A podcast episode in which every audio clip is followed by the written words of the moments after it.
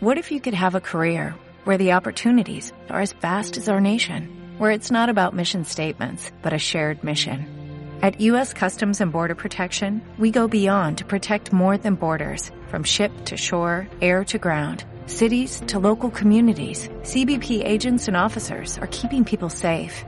Join U.S. Customs and Border Protection and go beyond for something far greater than yourself. Learn more at cbp.gov/careers. Según un informe de la compañía Sodexo, el 75% de las empresas españolas considera que la conciliación y el bienestar físico y mental de sus empleados se han convertido en un reto muy importante a raíz de la pandemia. Fíjate que es más, la mitad de esas organizaciones asegura que ya está tomando medidas como mejorar sus políticas de conciliación, crear programas de desconexión fuera de la jornada laboral o incluso incorporar servicios de bienestar físico a través de Internet, como por ejemplo clases virtuales de deporte para sus empleados. Son complementos a la retribución económica que acaban marcando la diferencia entre unas empresas y otras, y que en los últimos años algunos han bautizado como salario emocional. ¿Quieres saber en qué consiste y cómo puede transformar tu compañía? Pues unos segundos de sintonía y te lo contamos.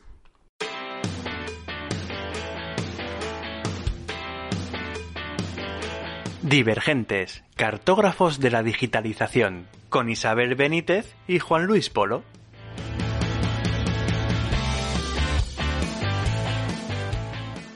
Hola, ¿qué tal? ¿Cómo estás?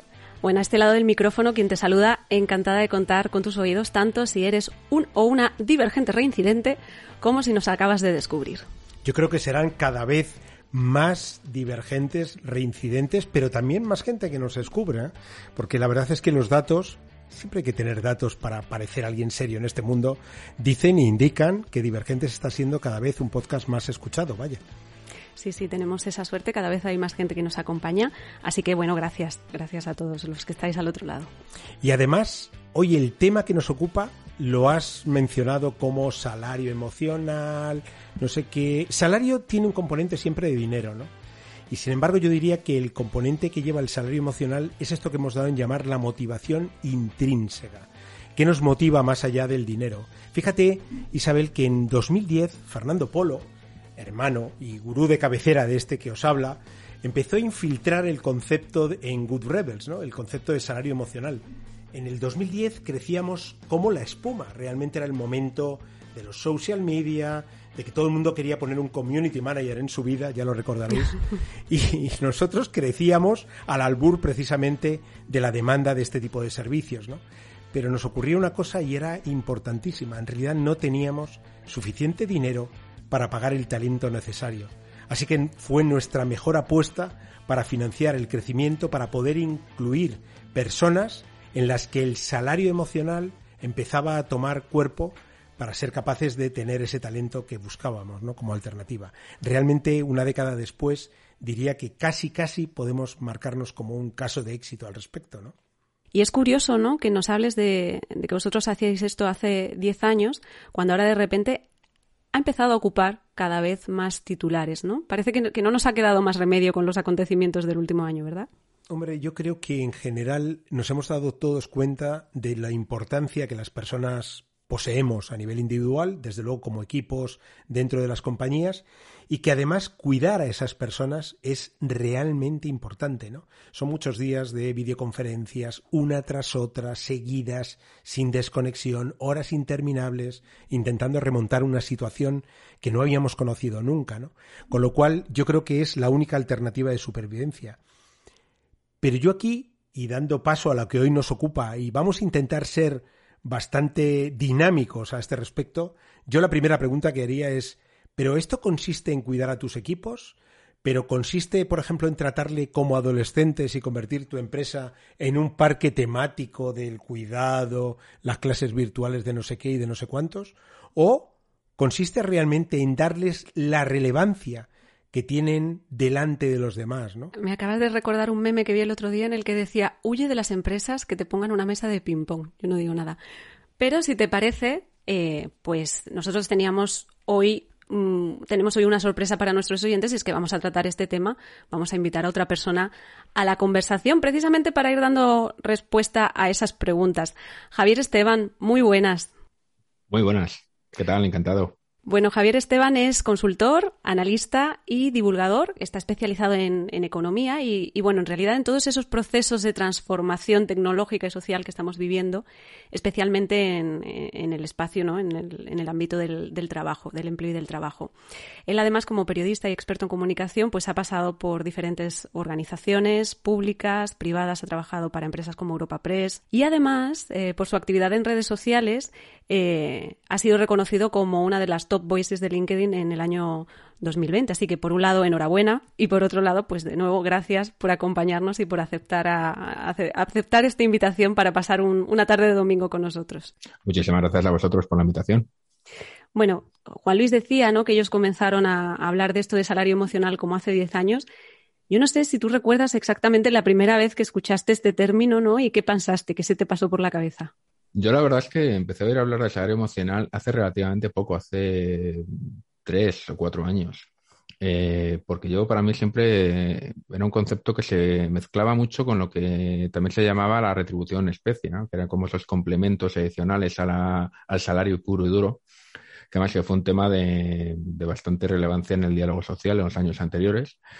Y la verdad es que el salario emocional, yo cuando empecé a oírlo, ya me parecía algo un poco más más vinculado a, como al, ruido, ¿no? Al marketing, más quizá que a la, que a la propia, que a la propia voluntad, al propio convencimiento de las empresas. Y yo creo que esa sensación que tienen muchos trabajadores aún, que el salario emocional es más marketing que una, que una realidad que les afecta a ellos. ¿Y no crees, eh, la verdad es que al hilo de lo que estás comentando, ¿no? ¿No crees que en un momento determinado, después de que nosotros hemos encontrado varios documentos en los que los consultores ya antes de la pandemia empezaban a lanzar el mensaje de cuida a tus empleados y tal, y yo hablaba de que tengo mi propia respencia al revés, que es que efectivamente lo que ha pasado va a marcar este último año, ¿no? Va a marcar un antes y un después, se quedará. ¿Crees que realmente consiste en cuidar a los empleados como si fueran, yo decía antes, adolescentes? Mm, no, yo creo que el salario emocional, mm, como se suele decir de muchas cosas de la pandemia, ha venido para quedarse, pero también porque cada vez hay más imposición legal. Quiero decir, también hay más exigencia legal de, la desconexión digital, ya se está empezando a regular, e incluso la inspección de trabajo está empezando a cuidar la salud mental, el estatus emocional de los trabajadores. Incluso ya eso ya que el gobierno en España y en otros países ya se están poniendo un poco las pilas porque, claro, la pandemia ha sido un shock para muchas personas que han tenido que trabajar desde su casa o no desde su casa y han tenido que aguantar unas condiciones bastante duras. Entonces yo creo que este, esta situación no es tanto que haya puesto sobre la mesa el salario emocional, sino que digamos que ha enfocado lo que es realmente el salario emocional, que para mí es ir más allá en todo aquello en lo que haga sentir bien a tus empleados más allá de lo que te obliga la ley que ya te empieza a obligar. El salario emocional es todo aquello que puedas sumar para el bienestar de tus empleados, pero para el bienestar real. Mm, yo creo que la famosa metáfora del futbolín, la famosa imagen del jefe en patinete por los pasillos, yo creo que eso no es salario emocional. Eso realmente te genera un, estrés, un estrés adicional a, es una imposición de, una forma de cultura que yo creo que eso, gracias a la pandemia, entre comillas, quiero decir, gracias a la situación terrible que hemos vivido y como consecuencia más bien de esta situación, eso va a desaparecer ya.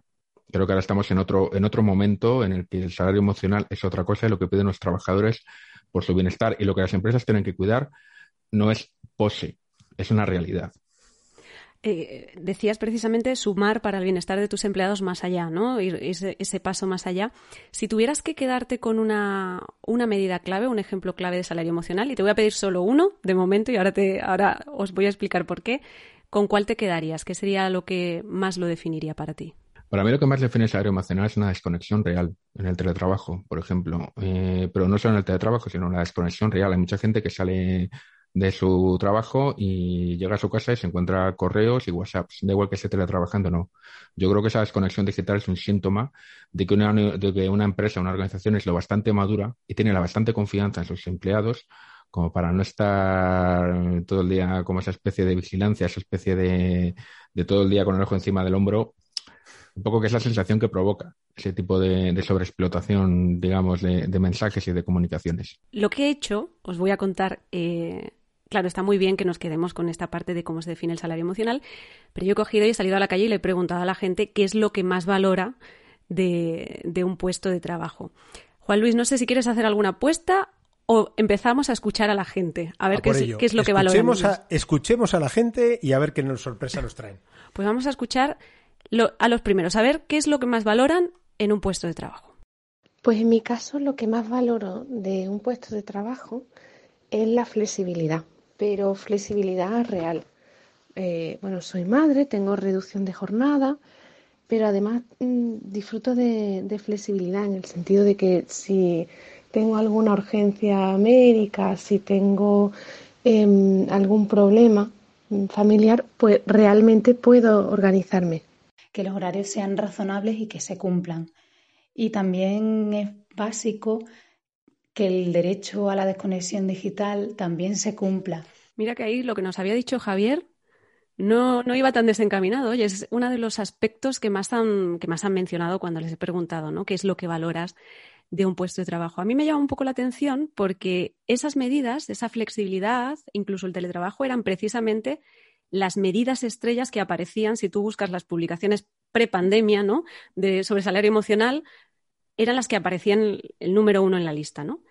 Pero evidentemente no son los únicos aspectos. Juan Luis, ¿te atreves o seguimos escuchando a la gente? Al hilo de esto, un pequeño apunte, tres notas básicas o tres puntos básicos. Nosotros nos organizamos en torno o intentamos organizarnos en torno, me estoy refiriendo en Good Rebels, a tres conceptos básicos. Propósito o visión compartida. O sea, tú tienes que estar trabajando en un lugar donde crees en lo que tu compañía cree esto es fundamental. Si no hay salario emocional, que pueda ser ni salario emocional ni salario en dinero, para que nos entendamos que lo cubra. El tema de la autonomía o la flexibilidad, que es parte de lo que estamos escuchando en estas personas que nos están comentando. Y un tercer apunte que me parece también muy importante y es el desarrollo eh, profesional que una compañía te ofrece. Eso es una parte importante de salario emocional. Pues si os parece, vamos a escuchar otros testimonios, a ver qué nos dicen, ¿vale? Yo lo que más valoro en un puesto de trabajo es estar rodeada de gente que me inspire, que me aporte y que me hagan ser mejor persona y profesional.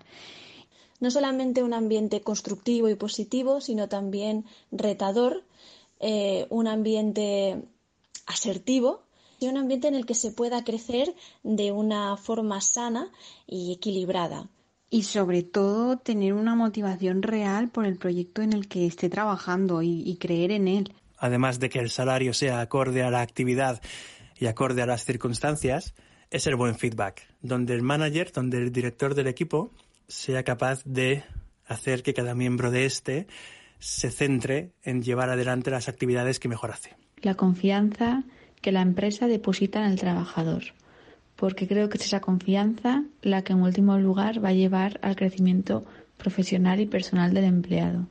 El saber que la empresa te respalda, que delega en ti tareas importantes, que siempre va a cubrirte y que siempre va a saber que lo que tú decidas, lo que tú estás haciendo, es lo mejor. ¿Qué os parece, Javier? ¿Entran en salario emocional estas demandas? A mí me parece, me parece muy interesante por una. Pero hay una cuestión en la primera, en la primera tanda que has puesto, que todo esto de poder conciliar, poder ir al médico, poder cumplir mi jornada, eso se supone que está reconocido por ley. Quiero decir, también muchas veces metemos en el salario emocional cuestiones que, oye, que ya están fijadas por ley, que ya están incluidas en, en la ley y que no deberían estar en, vamos, no deben ser un plus. Pero sí que me parece muy importante lo que han dicho muchos oyentes y también Juan Luis, la sensación de estar vinculado a un propósito, estar, mm, sentirse valorado, sentirse parte de un proyecto, parte real, no una herramienta, no un engranaje más dentro de una máquina que a la que básicamente le da igual si estás tú o no estás. Es un poco también un punto clave de esa área emocional. Y eso es muy difícil muy difícil de conseguir una organización. Dice mucho de su nivel de madurez y su nivel de capacidad. Mm, yo me he encontrado a muchas empresas que están todo el día hablando del salario emocional, del liderazgo, de que si la comunicación, de que no sé qué, y solo lo hacen de puertas afuera, porque no están preparadas. Entonces yo creo que también es un, es un reto para las empresas y para los departamentos de recursos humanos que también deberían empezar a preocuparse cómo organizar los equipos para que elegir, poner a las personas adecuadas a dirigir equipos, a motivar equipos, eh, organizar el trabajo de la forma más eficiente, saber recompensar no solo económicamente, pero también saber valorar el trabajo de las personas. Esas son cosas que, que constituirían un salario emocional que haría que mucha gente se vinculara, pero también, vamos a ser realistas, tenemos, conocemos muchos casos de grandes empresas que tienen unas condiciones de trabajo draconianas y lo hemos visto en medios hace poco, eh, y nos lo recuerdan periódicamente, tampoco es ninguna novedad. Sin embargo, la gente se mata por entrar en ellas. ¿Por qué? Porque cuando has pasado por esa fase tienes una capacidad de promoción en tu carrera profesional que no tienes en otras. Con lo cual, el salario emocional también es la reputación que los proyectos en los que estás te aportan. Entonces, muchas veces, oye, que haya buen rollito, que haya una forma de hablar, que haya buen ambiente, que todos nos seamos simpáticos, me parece muy bien, pero mm, nosotros trabajamos para construir una carrera profesional a largo plazo y un proyecto vital. Mm, eso también hay que cuidarlo las empresas, saber valorar a los trabajadores, saber hacerles sentir recompensados y que su trabajo se valore no solo de puertas adentro, sino también de puertas afuera. Eso también es parte clave del salario emocional. Muy de acuerdo y además, fíjate, al, margen del resto de preguntas que tenemos para ti, un pequeño apunte aquí. Eh, yo soy muy fan del concepto alumni. Eh, o alumni, según lo queramos pronunciar, ¿no? El concepto de antiguos alumnos que han sido de tu compañía y que un día dan el salto y se convierten en grandes profesionales en otros lugares, o no tan grandes profesionales, ¿no? Nosotros tenemos, así de memoria, un caso en concreto te voy a dar, que es el de Carlos Blanco, actual director general de Webull, del, del, del sistema de car sharing que actualmente opera en Madrid y en otros lugares de España y es el director general y es un, es un crío. O sea, para mí todos son un crío porque yo soy bastante más mayor que todos ellos. Esto es un sesgo que no puedo evitar. Pero dicho esto, es, eh, es una persona que actualmente es el director general de una compañía con una gran proyección y en un, en un ámbito además de mucha demanda, que es todo este tema del car sharing y con gran futuro pero que en el 2010 se incorpora como Community Manager en Good Rebels. Y es donde viene el punto que estabas tú comentando en estos momentos. Quiero decir, tú tienes que convertirte en una máquina de hacer grandes carreras de las personas que pasan por ti, porque no van a estar toda la vida contigo. Eso no va a pasar, ya no pasa y no y no en el futuro inmediato no va a ocurrir, ¿no? Con lo cual, al, al margen de lo que estabas comentando, totalmente de acuerdo. Tienes que ser también capaz no de estar de buen rollo solo, sino de ser capaz de formar unos profesionales que el día de mañana otras compañías querrán demandar. Clarísimamente. Por desgracia, ahora mismo también hay muchas empresas que mm, están más preocupadas por lo que sus empleados o ex empleados dicen en portales de empleo o incluso en las valoraciones. A las todo se valora en redes sociales. Totalmente. Están más preocupadas por eso e incluso llegan a, a prácticas bastante curiosas que por crear realmente la, el que la gente lo diga de cosas, digamos, llegar al corazón de las personas para que lo digan. Perdón, me he puesto muy poético, pero quiero decir, están, no saben crear ese, ese vínculo con sus empleados, ni, porque no saben llegar por lo que tú estás diciendo, no les están llegando a motivar. Entonces, no saben crear ese ecosistema, realmente. Esto es un ecosistema de, de bienestar, no saben crearlo, entonces el problema está en que ahora mismo, pues, por culpa, entre comillas, de las redes sociales y de las puntuaciones, pues están más pendientes de, automatizar y de hacer mecanismos que son más de marketing digital puro y duro que realmente de comunicación interna y de cuidado del empleado y de cuidado de, la, de las personas que trabajan en tu empresa. Yo ahí voy a hacer un poco de abogado del diablo. Totalmente, pero... A ver, a ver qué tal se te da, venga, va. A ver qué tal se me da. Pero con lo que estáis diciendo, ¿no? Al final, mm, poniéndome en la otra posición totalmente, es realmente cuánto se le puede exigir a una empresa en este sentido. O sea, ¿cómo de responsable tiene que ser una empresa de, nuestro bienestar? Yo tengo mi, posición y mi perspectiva de, de, empleada, ¿no? Pero yo digo, poniéndonos en el otro lado, ¿realmente cuánto le podemos pedir? Lo mínimo que le puedes pedir a una empresa es lo que la ley te obliga que ya es bastante para lo que hacen algunas. Quiero decir, mm, si una empresa maltrata a sus empleados, mm, los acosa, les manda mensajes fuera de hora, está incumpliendo la ley. Otra cosa es que los empleados lo denuncien. Las cosas como son. Pero eh, las empresas lo que hay que exigirles en muchos de estos casos, y en el ejemplo que estábamos poniendo, yo creo que lo, que se, lo mínimo que les puedes exigir es que cumplan la ley y que no sean hipócritas. Es decir, que no vendan una imagen de, de puertas afuera, que es completamente falsa, de puertas adentro, que se empeñen en cuidar una imagen artificial a través de, lo que se dice de ellos fuera, más que de hacer que la gente de verdad hable de ellos. Una buena empresa yo creo que le da igual que sus empleados se vayan o sus empleados eh, eh, puedan hablar mal de ellos, porque saben que no, si lo hacen bien, saben que no va a ocurrir. O sea, será el que tenga, al que se vaya fuera, mejor, porque mejora su carrera, será buena noticia, pero saben que nadie va a hablar mal. Si lo han hecho bien, nadie va a hablar mal de ellos. Es un poco lo que les, les preocupa mucho a esas empresas, porque un salario, un, un, término que se ha puesto muy de moda en paralelo con el salario emocional es el employer branding, que es como que tus empleados sean tu marca. Pues eso también va, va en paralelo. Si tienes un, si haces realmente verdadero salario emocional, vas a conseguir un employee branding automáticamente. ¿Dónde crees que está el equilibrio en, en, desde tu punto de vista, que además eres estudioso al respecto? ¿Dónde crees que está el equilibrio en esto? ¿no? Porque como tú bien apuntas, por ley ya hay muchísimas cosas que tú le puedes exigir a una compañía.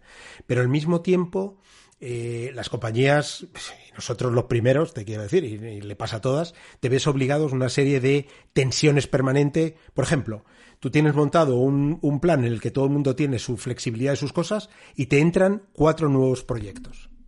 Y dices, ¿y ahora qué hago? No soy capaz de incorporar a todas las personas que a lo mejor necesito al ritmo que preciso. Entonces, ¿dónde crees tú que puede estar el equilibrio en, en estos puntos, no? Tú lo has dicho antes, no hay que tratar a los empleados como si fueran adolescentes o menores de edad que no saben nada de la vida y hay que mimarles pero es que en algunos casos va todavía más allá. Parece que la cultura es la cultura del teletabi, es decir, del empleado, que todos somos cuchipandi. No, en un equipo hay tensiones, en un equipo hay, hay momentos, de, hay picos de actividad, claro. hay gritos, hay discusiones. Mm, según tu capacidad de comunicarte y de crear equipos cohesionados, esto es parte de un proceso. Es decir, puede ser bueno o malo, pero tú sabes la gente con la que trabajas y sabes cómo, cómo eres. Eh, hay unas normas básicas de educación, de convivencia y de respeto que se tienen que cumplir siempre, pero también depende de lo que le puedes exigir a una empresa o lo que una empresa puede exigir a sus trabajadores, también va en relación con lo que sabe exigir y sabe hacer. Si tus, si tus empleados no están motivados, no se sienten alineados con el proyecto, no se sienten partes de lo que tú estás haciendo, de lo que tú les estás contando, eh, estos picos de tensión van a ser una fuente de conflicto. Pero no porque sean picos de tensión y la gente no sepa responder, sino porque tu proyecto, tu organización no está adaptada para interiorizarlos. A mí aquí te tengo que preguntar una cosa que tiene que ver con, con, con, el país en el que vivimos, con España, ¿no? No sé si crees que es algo que está muy vinculado a la propia cultura, eh, a las propias características pues, o culturales de cada país. Eh, ¿Cuál es tu, tu, perspectiva sobre todo lo que tiene que ver eso, ¿no? con, la aplicación real de, todas estas medidas, con el hecho de que involucrar a los empleados realmente, llegar a su corazón ¿no? y hacer que, que se sientan parte de? Eh, ¿Lo tenemos, cómo, cómo estamos posicionados y, y, en comparación con otros países y sobre todo cuánto influye eh, bueno, pues nuestra propia cultura? Mediterránea, latina? Yo la verdad es que cuando me hablan de la cultura mediterránea latina ya me lo tomo un poco más, no, no me gusta generalizar porque además muchas veces se convierte un poco en tópico también, ¿no? De, excusas, ¿no? De, de, de, otros temas, pero sí es verdad que fluctúa mucho, fluctúa mucho en el tipo de empresa, en el tipo de organización, incluso en las personas que están enfrente de, yo he pasado por empresas muy diferentes y con equipos muy diferentes. Unas veces he sido parte del equipo, otras he llevado un equipo, unas veces he acabado a gritos, otras veces nos hemos ido de farra. Es decir, pasa de todo, te encuentras de todo. Y, y la verdad es que um, yo creo que depende. Lo que pasa es que en España, a diferencia de otros países, ese debate sobre lo que funciona, esto que estamos hablando de ser emocional, no es un debate realmente público. No es un debate realmente sobre esa consideración. Eh, no es tanto el salario emocional, quizá no sea el concepto de salario emocional, que el salario emocional mediáticamente es un poco, es un poco peculiar, no se habla tanto de ello, pero sé también el tema de cómo están cómo está alineado. Si te fijas, uno de los cambios que ha habido en esta pandemia, a raíz de la pandemia, ha sido que, que la preocupación de, por el estado de los trabajadores, por la situación real de los trabajadores, por cómo están afrontando este shock, ha pasado a primer plano en, pero ya en, en, el, en, en, organismos internacionales que siempre se han considerado como, pues, no sé, que estos temas no les preocupaba. No sé, ahí ves una portada de, ves algunos titulares y portadas de prensa como The Economist o Financial Times que hace 10 años te parecerían ciencia ficción, hablando del bienestar de los trabajadores, de la, de la igualdad salarial, de la brecha de género, del edadismo incluso yo creo que ese cambio eh, se está produciendo fuera, se está produciendo con mucha más intensidad de lo que se ha producido en España, las cosas como son. Y en España quizá vamos, lo que sí que vamos es un poco a rebufo. Y no solo a través de las empresas, sino cómo se está legislando. Quiero decir, nosotros realmente estamos legislando en temas como el teletrabajo o en temas como el bienestar. Estamos haciendo una legislación un poco de tapar parches. Quiero decir, no es, una legislación proactiva. Es verdad que en España ha habido una parálisis legislativa de varios años en el tema de. Hemos tenido casi cuatro años de, gobiernos en funciones, pero sí que la, situación que se ha aplicado ahora mismo, los cambios legales, yo creo que van un poquito con retraso respecto a lo que se está haciendo en otros países. Oye, y por cambiar un poco el tercio así y ser un poco más pragmáticos, ¿por dónde empezaríamos? Es decir, si nos tenemos que plantear, suponemos que somos estas empresas que ha dicho, uy, la que está cayendo, yo tengo que hacer algo, no puedo seguir así con mi vida. Eh, ayúdenos ahí un poco, ¿no? ¿Por dónde, por dónde empezaríamos? ¿Cómo sería? ¿Sería un plan de bienestar? ¿Sería eh, el coste de poner, tendremos que analizar el coste de poner en marcha estas medidas? ¿Cómo lo ves tú? Yo empezaría por el salario, pero el salario real. Quiero decir, lo que la gente percibe, que a fin de cuentas eso, como ha dicho uno de, los, de las personas que ha entrevistado a Isabel, es lo que les preocupa a muchos. Si me pagas bien, quiero que me pagues por mi trabajo. Ese es el mínimo. Mira, hay muchas figuras ahora mismo que se está un poco actualizando el concepto de retribución flexible. Antes era retribución en especie, ahora retribución flexible. Está evolucionando hacia un concepto mucho más dinámico eh, que digamos que se está construyendo, pues, por ejemplo, eh, figuras. Hay una figura, por ejemplo, que me llama mucho la atención, que es la del que lo hacen algunas empresas españolas, que ya se está haciendo en España realmente, que es lo de la figura del salario inteligente, ¿no? Es decir, que tu retribución esté adaptada de forma que tú tengas una retribución, pero tus incentivos, pues a través de, por ejemplo, los cheques, cheque de guardería, que no necesita todo el mundo, el cheque comida, el cheque gimnasio, esas cosas que están muy bien en las empresas, pues se adapten a cada caso concreto a las necesidades de cada persona y sean flexibles. Esto es, una figura muy interesante que aplica en grandes empresas. Más es, es un tipo de retribución que va desde el cheque comida hasta el plan de pensiones o el plan de, retiro. Es decir, es una cosa que tiene una capacidad bastante potente y que, bueno, pues yo creo que ahora es una cosa que también pueden hacer empresas más, más, pequeñas, incluso medianas y pequeñas empresas. Yo ahí hay una empresa española que se llama COVID que se dedica a gestionar ese tipo de planes y realmente el enfoque es casi boutique, es decir, hacer planes, pueden hacer los mismos planes para grandes empresas y para empresas no tan grandes. Depende también un poco de la, capacidad. Y no creas que esto supone un coste, porque más bien es una optimización del proceso, con lo cual, de la, de la, del diseño salarial. Entonces, yo creo que una figura de este, de este calibre eh, en muchas empresas ya sería primero un plus para demostrar a tus trabajadores que realmente les valoras. O sea, si quieres hacerlo de verdad, si quieres hacerlo de una forma pragmática y que llegue a todo el mundo, hazlo así. Te aseguro que tus empleados van a estar mucho más satisfechos si puedes hacerlo. Y luego está el tema de que evidentemente tienes que mejorar muchísimo la comunicación interna. Es decir, es clave. La comunicación interna, tanto general, es decir, la comunicación de la empresa con sus empleados, la comunicación que ahora mismo la comunicación interna, pues eh, se habla mucho. Yo creo que estamos pasando en un proceso un poco peligroso. Antes recursos humanos era el que firmaba la nómina y a que te anunciaba los despidos. Ahora, dentro de este hilo del employer branding el salario emocional que hablaba antes, mm, se está convirtiendo un poco, se está mezclando con marketing, ¿no? Con, campañas de marketing, actos de marketing. Hay muchas empresas que hacen como fiestas, que hacen cosas, un famoso futbolín, pero es un, es un ejemplo muy gracioso, pero es que ocurre. No exactamente futbolín, pero sí figuras similares. Entonces, yo creo que ahí se están saltando muchas empresas el paso intermedio, que es el de la comunicación real la comunicación honesta. Y en un entorno en el que el teletrabajo ha cambiado mucho la forma de trabajar y la forma de organizar el trabajo, porque el teletrabajo no es solo que la gente trabaje desde casa, sino que va a trabajar un día desde casa, otro desde, desde oficina, pues eso exige una comunicación muy diferente. Y ahí es un desafío que están entrando, bueno, quieran o no, están entrando la mayoría de las empresas, pues la cuestión es que sean capaces de convertir esto en una oportunidad para diseñar un plan de salario emocional. Aquí hay un elemento y es que precisamente cuando hablabas del tamaño de las empresas, yo siempre tiendo a pensar que estas medidas, esto es mi opinión personal, pero son mucho más fáciles de poner en marcha en, una empresa más pequeña, porque los equipos son más reducidos y te permite tratarlos más de tú a tú. Es mi percepción, ¿no? Que al final muchas veces se piensa que esto es algo que hace una gran empresa o que es solo para las compañías que tienen muchos recursos y yo creo que las que más se benefician y se pueden beneficiar son las, son las pequeñas, ¿no? Pero hay un elemento que, que decías al final y que, que, decías, ¿no? En el nuevo contexto eh, que tenemos también del teletrabajo y precisamente te quería preguntar cómo puede evolucionar el salario emocional de ahora en adelante. Porque si una de las medidas estrella que antes se ofrecían en la lista de salario emocional era la flexibilidad y, era el teletrabajo. O sea, ¿qué nos espera? Pues eh, creo que lo que nos espera es cumplir lo que prometimos antes de la pandemia. Es decir, eh, no poco. Sí, no, es que quiero decir, el teletrabajo, cuando hablábamos antes del teletrabajo, antes de la pandemia, quiero decir, el teletrabajo, lo que iba a traer la flexibilidad, eh, creo que eso fue una cosa que, que, se estalló contra la realidad de la pandemia y mucha gente lo sufrió porque muchas empresas tuvieron que improvisarlo.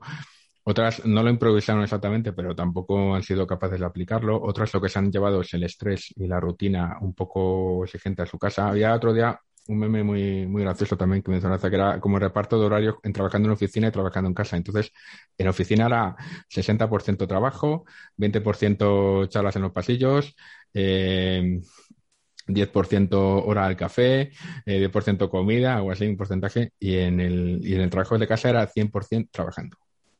Con lo cual, oye, que es mucha productividad, no, pero eso para la salud mental de, y la productividad real de un trabajador es, es, muy, muy dañino, sobre todo porque es un entorno en el que no, es, no estás a gusto, no estás, no tienes esa realmente, todo eso que te prometían del teletrabajo, la flexibilidad, ser dueño de tu tiempo y adecuarte, no se ha cumplido. Entonces yo creo que lo principal es, en el ámbito del teletrabajo, pues hacerlo. que, si de verdad pensáis que el teletrabajo es la flexibilidad y el bienestar de los trabajadores, hacer que sea una realidad. Yo creo que no lo hemos conseguido. De hecho, yo creo que el trabajar desde casa quizá no sea exactamente el teletrabajo. Para mí la verdad es que nunca lo he sido. Yo como periodista pues mm, he, trabajado desde muchos sitios muy diferentes y desde mi casa no. Entonces creo que también esa flexibilidad real, esa capacidad de adaptación, esa capacidad de ser más productivos, todavía no la hemos alcanzado. Una cosa que ya tengamos que trabajar desde casa y otra es que realmente estemos creando un entorno de teletrabajo productivo y satisfactorio para las empresas y para los trabajadores. Y aparte de, ese teletrabajo, uy, perdón, Juan Luis. No, no, no, dale, dale, dale. Eh, si aparte del teletrabajo, pues em, hay alguna otra medida que tú creas que va a ser especialmente importante. A mí se me ocurría, por ejemplo, el tema de, del bienestar, de la salud, ¿no? De lo que tiene que ver, pues, con la, atención sanitaria en un momento dado o con el bienestar mental, que hay muchas empresas que están empezando a planteárselo. El tema sanitario ha cobrado una prioridad que ya tenía, pero ahora está cobrando todavía más prioridad.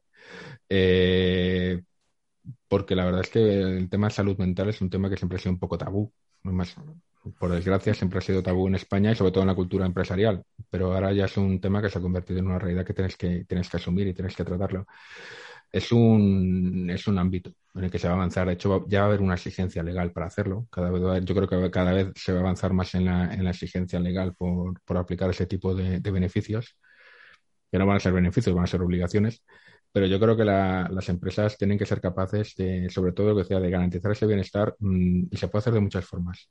Por la flexibilidad del trabajo, por una atención adecuada, por una forma de comunicarte, una forma de escuchar a tus trabajadores, pero creo que, hay muchos caminos realmente, o sea, hay, hay muchas fórmulas y, yo creo que, ahora mismo lo que se está poniendo sobre la mesa es cosas que quizá las empresas no pensaban hace poco, hace, un año antes. Hace un año, hace un año antes eh, todo era demasiado vago. El concepto de flexibilidad, de salario emocional, era como una especie de, de, entelequia. Ahora estamos en un momento en el que es una realidad que hay que poner en marcha, queramos o no. Pero es que tenemos que hacerlo porque estamos en un entorno de trabajo y de situación en la que es muy complicado. También es verdad que hay que saber comunicar porque muchas empresas que ahora hablan de, no sé, qué decir, a mí lo que se me ocurre también es un tema que es importante, es cómo, cómo, estas, cómo una empresa que quiere hablar de salario emocional va a comunicar un expediente de regulación de empleo. Sobre todo en la salida del final de ERTES o de la regulación que ha permitido mantener, eh, en algunos casos supongo que hasta cierta ilusión de que se podían mantener los empleos, ¿no? Y que se van a, se van a ver eh, en compromiso, por así decirlo. Va a haber una oleada de despidos y de, pero va a ser muchos. Yo no creo que los ERTE se vayan a convertir automáticamente en ERES, sino que va a haber una oleada de ERES que no vienen de esa vía, vienen de otra, porque la banca y muchas empresas no vienen de, ERES. Y también va a haber un montón de pequeños mm, despidos. O sea, creo que va a haber muchas fórmulas raras, eh, porque además la, legislación de los ERTE es demasiado, quizá demasiado mm, contundente en el tema de prohibir despidos yo creo que va a ser un, año, cuando empiece a provocarse esos despidos, creo que empezará a ser a partir de septiembre y va a ser un momento bastante, bastante potente, pero, pero es verdad que los grandes seres son una prueba para ver, oye, cómo comunicas los bancos o las grandes empresas que están haciendo esos expedientes ahora mismo, cómo lo están comunicando. Totalmente de acuerdo. Oye, y un apartado que siempre tiene la culpa de casi todo lo que nos pasa a los humanos y a los mortales, que es la digitalización. Eh, ¿Cómo se relaciona con todo esto, no? ¿Qué facilita, qué dificulta o cómo tú ves pues los nuevos entornos de herramientas virtuales, que todo esto tiene que ver con esto que a su vez estabas antes comentando, que es eh, los equipos no se ven, todo es teletrabajo, no hay reuniones en los pasillos, no hay máquinas de café y suma y sigue, ¿no? ¿Cómo ves tú el apartado de digitalización? ¿Cuánto de cuánto de digamos de, de problema o cuánto de ventaja, ¿no? A ver, problemas creo que son obvios, sobre todo en el entorno de teletrabajo y en el entorno de una algoritmización ¿no? de, de, la forma de medir la productividad, creo que no es muy... Ya se hacía, no es nuevo, no lo ha inventado los algoritmos. Ya se hacía cuando viene un profesional a arreglarte algo tu casa y te dice, oye, puntúame. Te van a llamar, Eso ya ocurre. Ahora va a ser mayor. Yo creo que eso también va a ser un problema pues de, hacer que los, los profesionales se sientan realmente valorados. Creo que también es un tema que tener en cuenta. Yo creo que la transformación digital va a crear problemas, pero también está creando soluciones. En el caso, por ejemplo, antes citaba el tema de la retribución flexible, pues la revolución de algunas herramientas mm, digitales que a través de procedimientos flexibles están haciendo que los empleados mm, cobren más, incluso perciban una remuneración más adecuada a lo que ellos mm, consideran que merecen. Eso ya se puede hacer. Y por otro lado, entrando ya en el tema de las relaciones internas, están saliendo muchas herramientas interesantes. Es decir, hay empresas que están creando incluso sus propias redes, sus redes internas, eh, redes sociales internas. Hay redes, por ejemplo, como LinkedIn, que también están ahí entrando un poco en el tema del employee branding, ese mercado. Yo creo que la digitalización y todo el peso de, de, las redes sociales y de incluso estos espacios virtuales ¿no? que se están apareciendo también eh, esta construcción de eventos digitales híbridos que todavía está un poco en pañales pero yo creo que están empezando a salir soluciones muy interesantes y creo que pueden revolucionar bastante el tema pues yo creo que todo esto va a ser también muy importante en el salario emocional de esta década de cómo, cómo, se va a, cómo se va a conceptualizar. Quizá tú no puedas estar en una reunión con tus compañeros o no puedes ver a tus compañeros todos los días porque estás encerrado en tu casa o, o no, o estás de viaje o lo que sea, o estás, estás a, o el equipo está fuera o el equipo está en otra ciudad. hay muchos escenarios. Pero construir una especie de relación en entornos virtuales adecuados para que ese tipo de, de relaciones humanas se, se, digamos, se mantengan, esta, ayuden un poco a, a engrasar ¿no? las relaciones dentro de la empresa.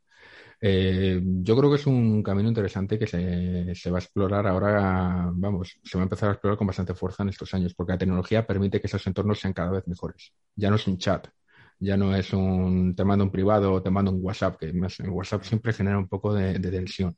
Que te mande un privado a tu jefe un mensaje, ¿sabes? Siempre te genera un poquito de, de, estrés pero unos entornos mucho más mejor diseñados, mejor, más pensados exactamente para este tipo de, situaciones, creo que van a empezar a salir muchos y creo que eso va a cambiar bastante también el, panorama. Javier, entonces, antes ya de despedirnos, que ya estamos llegando al final, eh, si sacáramos la bola de cristal, que a mí me encanta, o sea, siempre la tenemos ahí para desempolvarla, eh, Juan Luis a veces dice que no tiene pilas, pero yo, yo me encargo de ponerla. No, porque con tu permiso, Isabel, eh, le explicaré a Javier lo siguiente. Lo que le gusta a Isabel es sacar la bola de cristal, pero que el que mire la bola de cristal sea el invitado, no ella, evidentemente, ¿no? Con lo claro, Claro, claro, Entonces, ya te digo, tirando de bola de cristal, eh, ¿cómo visualizas el, el, futuro del trabajo, ¿no? En, en todo lo que se refiere pues a esta parte de salario emocional de equipos, ¿Qué, es lo que esperas o qué es lo que crees que vamos a ver en, unos años? Yo creo que vamos hacia entornos híbridos, pero ya no solo híbridos en el sentido presencial o no presencial, sino también de, integración de equipos diferentes, de talento diferente. Estamos en un momento en el que estamos integrando eh, renqueando en algunos países como España más que en otros, pero estamos integrando también el, talento de diversas generaciones. Ya no estamos en un foso, en un plan de eh, los jóvenes relevan a los mayores, no, no, es que ahora los mayores trabajan con los jóvenes y con todos los, todos los que están en medio. Estamos también en un entorno en el que también va a haber cierto, quizá mayor externalización. Las plataformas digitales, el modelo de plataformas digitales creo que superado un poco el tema de los riders, va a empezar a construir un modelo de trabajo quizá diferente que no es precisamente riders, sino más bien muy positivo para la economía del conocimiento. Pasa en sectores como la consultoría ya. Yo creo que vamos a estar en un modelo en el que vamos a tener que integrar talento de muy diferente procedencia, de muy diferente capacidad, que pueda que aporta cosas muy diferentes a los procesos creo que ese talento además tiene que ser capaz de, vivir, de trabajar adecuadamente con la tecnología, porque yo creo que, la, vamos, yo he dicho muchas veces, la cuarta revolución industrial no va de que las tecnologías sustituyan a los humanos, sino que la tecnología se complemente con el talento humano, con lo cual mm, es un poco la, necesidad que, que, hay en esta década. Los que sepan hacerlo llegarán lejos, los que sepan no hacerlo, pues destruyen empleos. Y yo creo que el salario emocional en este concepto, en este, en este panorama que nos viene encima, eh, es una forma de, gestionar el talento de una forma que en España no sea habitual, por desgracia. Yo creo que ahora estamos en un momento en el que hay que atraer al talento, implicarlo, motivarlo y, y hacerle más productivo y también recompensar esa capacidad de esa productividad que aporta a las empresas. Yo creo que es un poco el, gran reto. Yo creo que tenemos que pasar de un modelo de recursos humanos mm, como gestor de nóminas y gestor de contratos y de altas y bajas de la seguridad social a un modelo en que recursos humanos sea un, foco de, gestión de, la, de la del capital más importante que es en, una, empresa que son sus trabajadores. Y creo que eso también se resume en un concepto muy simple. En España y muchas empresas españolas tienen que pasar de considerar eh, el talento como un coste y empezar a verlo como una inversión. Cuando eso ocurra, yo creo que todo esto irá rodado. Bueno, yo creo que esa frase, dejar de ver el talento como un coste y empezar a verlo como una inversión, nos viene fantástica para cerrar esta entrevista con Javier Esteban, consultor, analista y divulgador especializado pues en, toda esta transformación en la que nos encontramos en, el mundo del trabajo. Muchísimas gracias por, compartir con nosotros estos minutos y, por, por, yo creo que abrirnos los ojos ante, ante esta realidad del salario emocional. Yo gracias a vosotros porque también he aprendido mucho en esta, en esta conversación. Un verdadero placer, Javier. Un verdadero placer, sinceramente.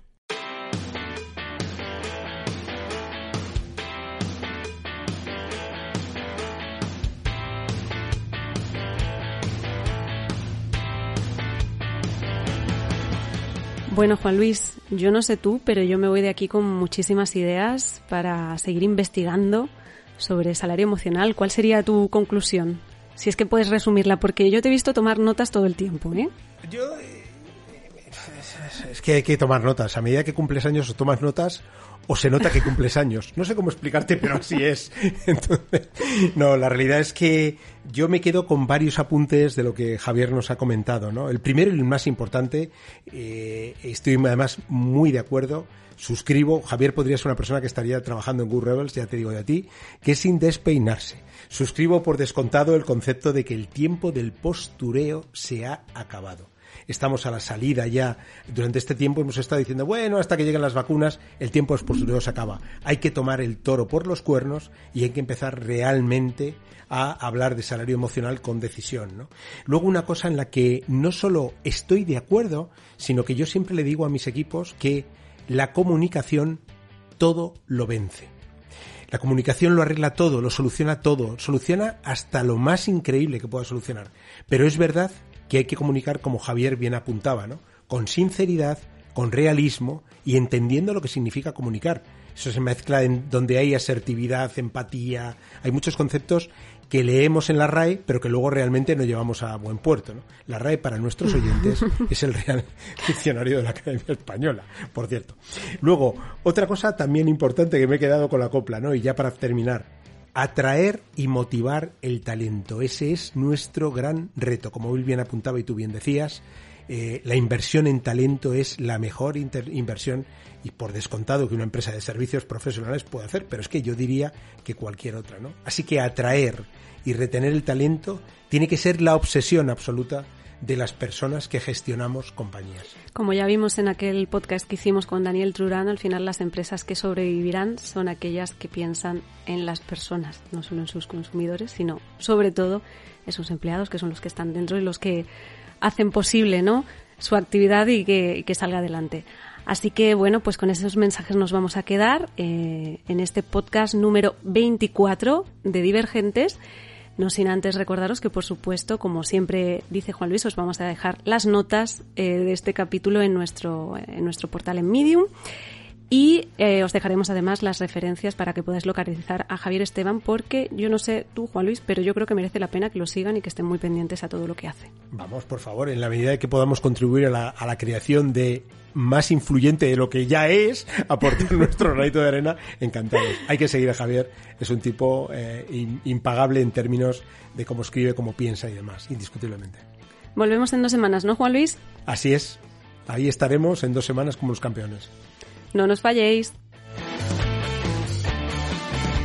Divergentes, cartógrafos de la digitalización.